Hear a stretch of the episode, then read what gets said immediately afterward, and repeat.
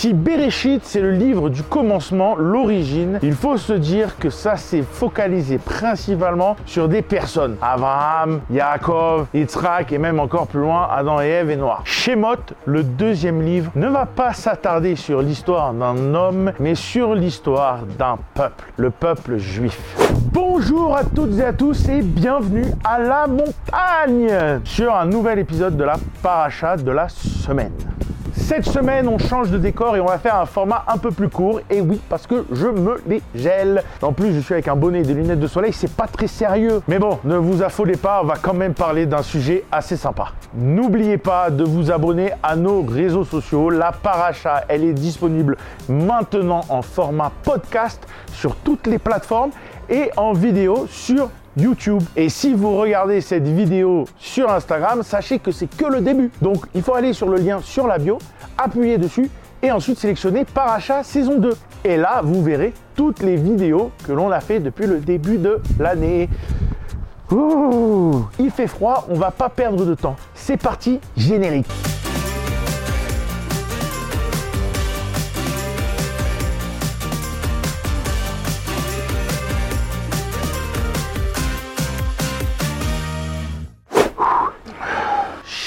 Les noms. C'est le début de l'histoire de Moïse, de Moshe Rabbeinu. L'histoire de la sortie d'Égypte, des dix plaies, des dix commandements, la traversée du désert, le don de la Torah, l'histoire que tous les juifs connaissent. Mais vous serez surpris, comme moi d'ailleurs, en apprenant qu'on va lire cette histoire 40 semaines. Donc on va vite passer sur le résumé de la paracha. Pourquoi Mais parce que tu la connais l'histoire. Le peuple juif, après avoir prospéré pendant des siècles en Égypte grâce à Yosef, se retrouve à être esclave des Égyptiens. Dieu va rentrer en contact avec Moïse qu'il va missionner pour sauver le peuple juif. Le bras de fer avec Pharaon va commencer. Bon, la question de cette paracha, elle est simple. Pourquoi Dieu a fait passer le peuple juif par l'exil pourquoi il n'a pas donné avant? Pourquoi il n'a pas donné au moment où on a été créé? Pourquoi il n'a pas donné la Torah à Abraham ou à Jacob Pourquoi avoir fait vivre l'esclavage au peuple juif? Pourquoi faire? La réponse se retrouve dans un écrit du Ktav Sofer, un érudit ashkénaze du 19e siècle. Prenons un exemple assez précis. À la fin de la journée, on se pose et on se demande quoi nos préoccupations. Est-ce que ce sont nos préoccupations matérielles ou bien spirituelles? Pas besoin d'être devin pour comprendre où on veut en venir.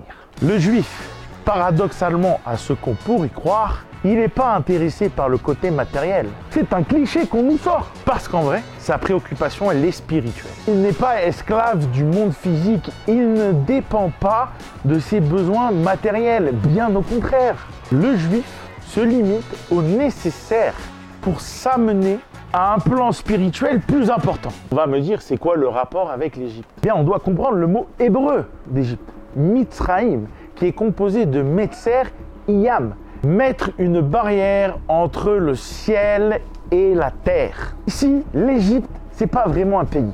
Et l'Égyptien, c'est pas vraiment une nationalité. C'est un concept. C'est un concept d'une idéologie contraire à celle du judaïsme. On pourrait aller encore plus loin dans l'explication du texte, c'est passionnant.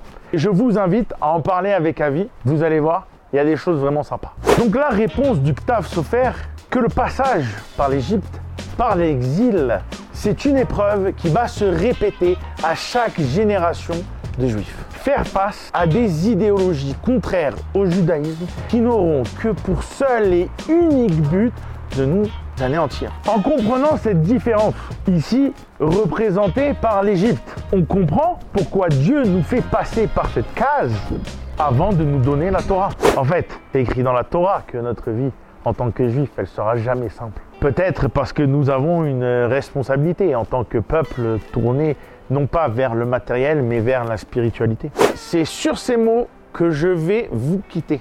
N'oubliez pas les amis de vous inscrire au grand Shabbat qu'on organise à Olami Marseille à la fin du mois de janvier. Ça va être une dinguerie. Je vous donne rendez-vous la semaine prochaine. D'ici là, Shabbat Shalom, je vous embrasse.